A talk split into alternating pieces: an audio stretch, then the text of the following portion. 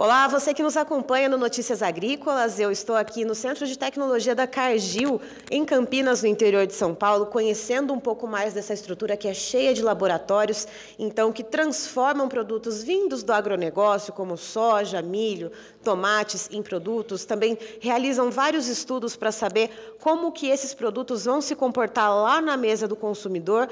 E agora eu estou aqui então com o Marcelo Dalmagro, que é líder de marketing estratégico e tecnologia voltado para a área de nutrição animal, porque a Cargill, junto da Nutron, está aí então também atuando na área de nutrição para os animais. E é claro que também essa carne vai parar na mesa do consumidor. Marcelo, seja muito bem-vindo. Muito obrigado e obrigado ah, por me receber, estar aqui com vocês hoje, poder contar um pouquinho do que a gente faz na Cargill Nutron, das tecnologias, mas também do trabalho de base que a gente vem conduzindo. Marcelo, ah, a gente pensa na produção de carne e pensar também uh, na segurança dessa carne, da qualidade dessa carne e também na disponibilidade.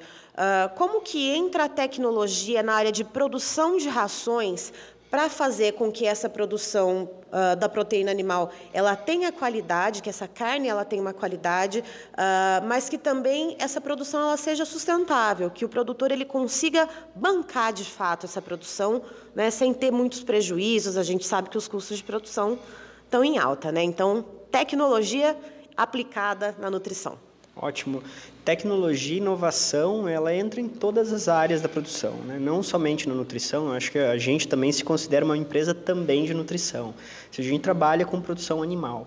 E quando a gente olha a tecnologia, o seu papel que ela tem, especialmente quando os custos de produção, especialmente de ingredientes, estão mais altos, o uso de tecnologia muitas vezes é um fator crucial para a gente ter a viabilidade do negócio. Uhum. É, como tu bem comentaste, hoje a gente olha a tecnologia para a gente ter produtos de alto nível, atingir mercados altamente exigentes, mas também a gente olha a tecnologia como um passo para a gente ter a proteína com acessibilidade. Né? A realidade do nosso público do nosso consumidor hoje em dia, especialmente aqui no Brasil, exige que a gente garanta que a proteína tenha acessibilidade. E a tecnologia, a inovação, ela não é só para coisas de alto nível, só para coisas muito avançadas, ela também é na tecnologia de base, a inovação de base que permita tanto um alimento acessível, mas também que o produtor tenha seu nível de remuneração adequado, que as práticas que ele implemente na propriedade, via nutrição e via produção, também sejam práticas que tenham sustentabilidade do negócio como um todo, né? ambiental, econômica e social. Ou seja, a tecnologia não é só o celular novo pelo qual você pode estar assistindo esse vídeo, ela está também aplicada no alimento que você come no dia a dia.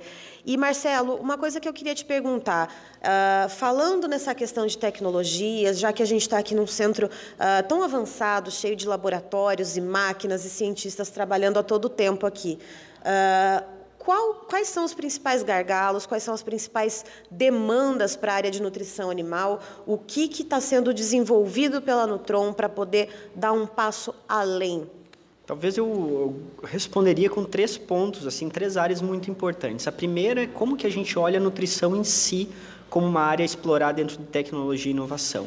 Isso é desde a gente analisar os ingredientes de uma forma mais adequada, a gente desenhar nossas dietas e nossos programas nutricionais para que tenham o objetivo esperado, sejam objetivos de performance, uh, objetivos que também reduzam a incidência de doenças ou melhorem os parâmetros de sustentabilidade, mas é olhar a nutrição como esse fundamento. Então, para isso, a gente tem trabalhado muito forte dentro da Cargill nas práticas de como entender os alimentos, os ingredientes, de uma forma muito avançada. Então, usando técnicas laboratoriais, usando equipamentos NIR e outras tecnologias, a gente entender melhor os ingredientes e saber como utilizá-los de forma mais avançada.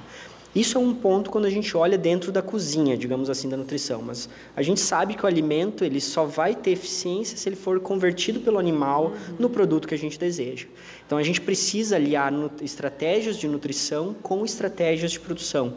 E aqui, né, na estratégia de produção, é onde entra o quesito tecnologia também no campo muito importante. Então, a gente tem buscado associar tecnologias de produção, de manejo, muito fortemente para que as os nossos programas de nutrição desenvolvam a performance adequada. E aí entram tecnologias desde questões, por exemplo, de como a gente utilizar drones na questão de confinamento de bovinos para a gente medir bem-estar animal, medir como a forma de arraçoamento deve ser feita, tecnologias em avicultura para a gente medir o peso corporal e medir o consumo de alimentos via imagem computacional, altamente revolucionário, e tecnologias às vezes mais básicas, mas com impactos muito importantes também nas estratégias de manejo do produtor.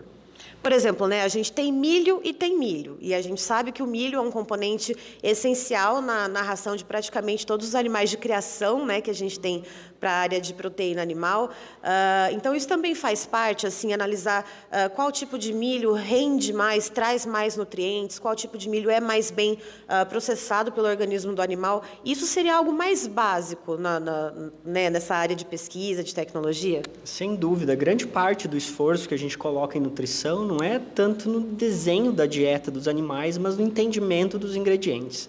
Né? Como tu comentaste, milho não é milho, né? não existe um milho. Então a gente sabe que a qualidade depende de primeiro da genética do grão, mas também depende das condições de produção, as condições de processamento.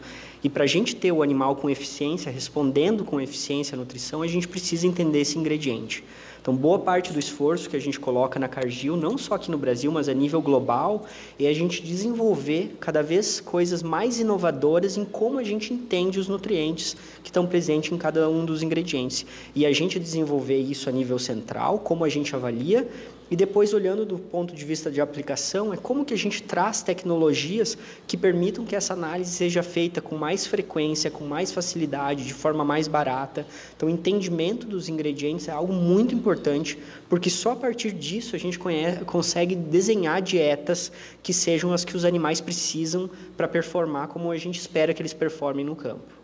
E Marcelo, pensando uh, na ração básica ali, né, que a gente pensa em milho, farelo de soja, uh, tem sempre alguns outros componentes, aminoácidos, né, alguns outros aditivos que são colocados nas rações, uh, mas ingredientes alternativos, cereais de inverno, por exemplo, que muito se comenta e muito se pesquisa, principalmente na região sul do país, né, o uso de cereais de inverno uh, incluído nas rações em substituição à parte do milho, por exemplo. Uh, isso é viável? Isso já é uma realidade? Isso vem sendo testado pela, pela equipe de cientistas daqui? Sem dúvida. O uso de matérias-primas alternativas tem se tornado ainda mais importante frente aos, aos problemas, digamos assim, os preços de matéria-prima que a gente, as matérias-primas mais comuns que a gente tem enfrentado no Brasil. Então, olhando isso, é lógico que o produtor e a gente, como empresa de nutrição, passe a dar mais atenção para outros tipos de matéria-prima. Em algumas espécies animais, a gente tem isso como mais frequente, né? Talvez em, em avicultura, suinocultura, a gente trabalha um pouco mais padrão, com dieta, dietas mais regulares. Mas mesmo nessas espécies, a gente vê o movimento da gente buscar por alternativos. Isso muitas vezes é o que dá a rentabilidade ao produtor. Mas, logicamente, isso não existe uma regra. Né? A gente não pode dizer que cereais de inverno são viáveis quando a gente, muitas vezes, nas distâncias continentais do nosso Brasil, a gente precisa avaliar todas essas questões de disponibilidade, de logística. Então, entender a matéria-prima, eu volto para o meu comentário original, a gente tem que entender as matérias-primas, entender o aspecto econômico e nutricional delas para a gente poder tomar decisões inteligentes. E aí onde, onde entram ferramentas para a gente analisar laboratorialmente essas matérias-primas, mas como que a gente toma decisões. E aí modelos matemáticos, ferramentas de tomada de decisão, como a gente tem em avicultura o panorama, a gente tem ferramentas como o Dairy Max, o Pork Max e o Beef Max na Cargill, que são ferramentas que avaliam a parte econômica e nutricional de requerimento dos animais para tomar decisões quando a gente precisa fazer mudanças nutricionais ou os preços de matéria-prima, preço da carne, ovos, leite mudam, a gente consegue tomar decisões que não são só baseadas em experiência. Isso a gente acredita muito, né? Ter fatos, ter ferramentas computacionais e ter experiência do produtor, do nutricionista tomando decisões mais inteligentes. E por esse princípio do entendimento do ingrediente, de saber o que está compondo ali a ração para o animal, uh, essa originação ah, desde ali do começo da alimentação, vamos colocar ali do leitãozinho até ele passar por todo o processo dele de engorda, até a terminação, até o abate, virou a carne.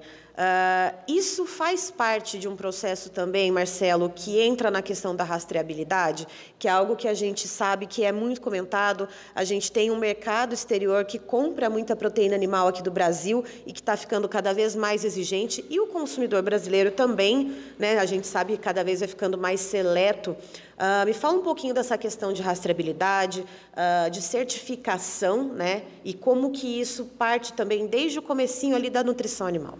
Sem dúvida. Hoje, quando a gente olha em termos de legislação no Brasil, a gente já tem uma legislação bastante avançada que exige que o produtor tenha rastreabilidade na questão nutricional, né? O que usar, quando usar, as taxas de inclusão. Então isso é um ponto de atenção não somente para nós, mas logicamente para a indústria como tal. A gente precisa ter esses, essa rastreabilidade do que foi utilizado na alimentação dos animais. Muito importante, né? A questão de medicamentos, a questão de matérias-primas. A gente precisa ter isso certificado, formalizado e rastreável ao longo do processo. Então faz parte da da qualidade do produto final à qualidade da nutrição que aquele animal teve desde o início da sua vida produtiva. Então, isso para a gente é um parâmetro também que a gente traz muito forte dentro da Cargill de ter segurança para o produtor de que ele está utilizando, não importa se é um animal em finalização, um, em início de vida produtiva, a gente precisa ter o mesmo cuidado com segurança dos alimentos e segurança da ração que vai chegar um alimento no final das contas para o consumidor final.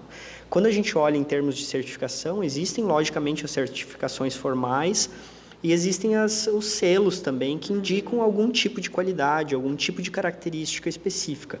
Aqui na Cargill a gente tem trabalhado, especialmente começando na área de bovinos de corte, né, em carne bovina, a gente tem trabalhado com um selo muito interessante da carne do bem. Né? Então é um programa que a gente criou com alguns clientes que traz um, uma pegada para mostrar o que é a produção da carne. Então, a carne e, a, e, o selo da carne do bem é uma coisa que vai muito além do produto final, né? A gente hoje fala que quando a gente compra uma carne, a gente também compra a história de como aquele produto foi produzido até chegar até ali.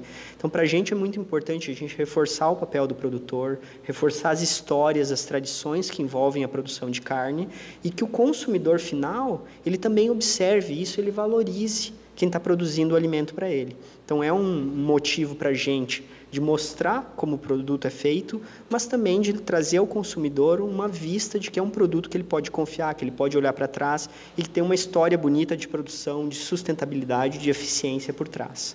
E isso para o nosso público do Notícias Agrícolas, que é basicamente os produtores, né, quem está ali da porteira para dentro, né, Marcelo? Isso acaba agregando valor também é, e, e trazendo maior renda para o produtor? Sem dúvida, a gente olha para trás e a gente percebe que o produtor tem sido cada vez mais exposto ao consumidor final, né?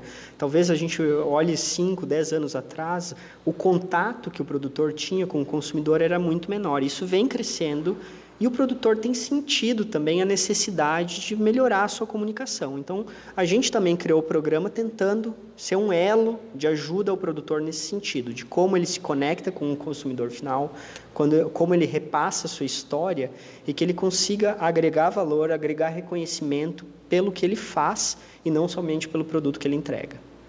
Tá aí então o Marcelo Dalmagro, é, que é líder de marketing estratégico e de tecnologia voltado para a área de nutrição animal, nos trazendo então a importância da tecnologia aplicada à nutrição animal. Muito obrigada, Marcelo. Muito obrigado a todos e espero que vocês tenham mais chances de conhecer a produção rural, conhecer o nosso produtor, porque no fim das contas a gente sabe a importância que isso tem para o nosso país, para a sociedade e para o planeta.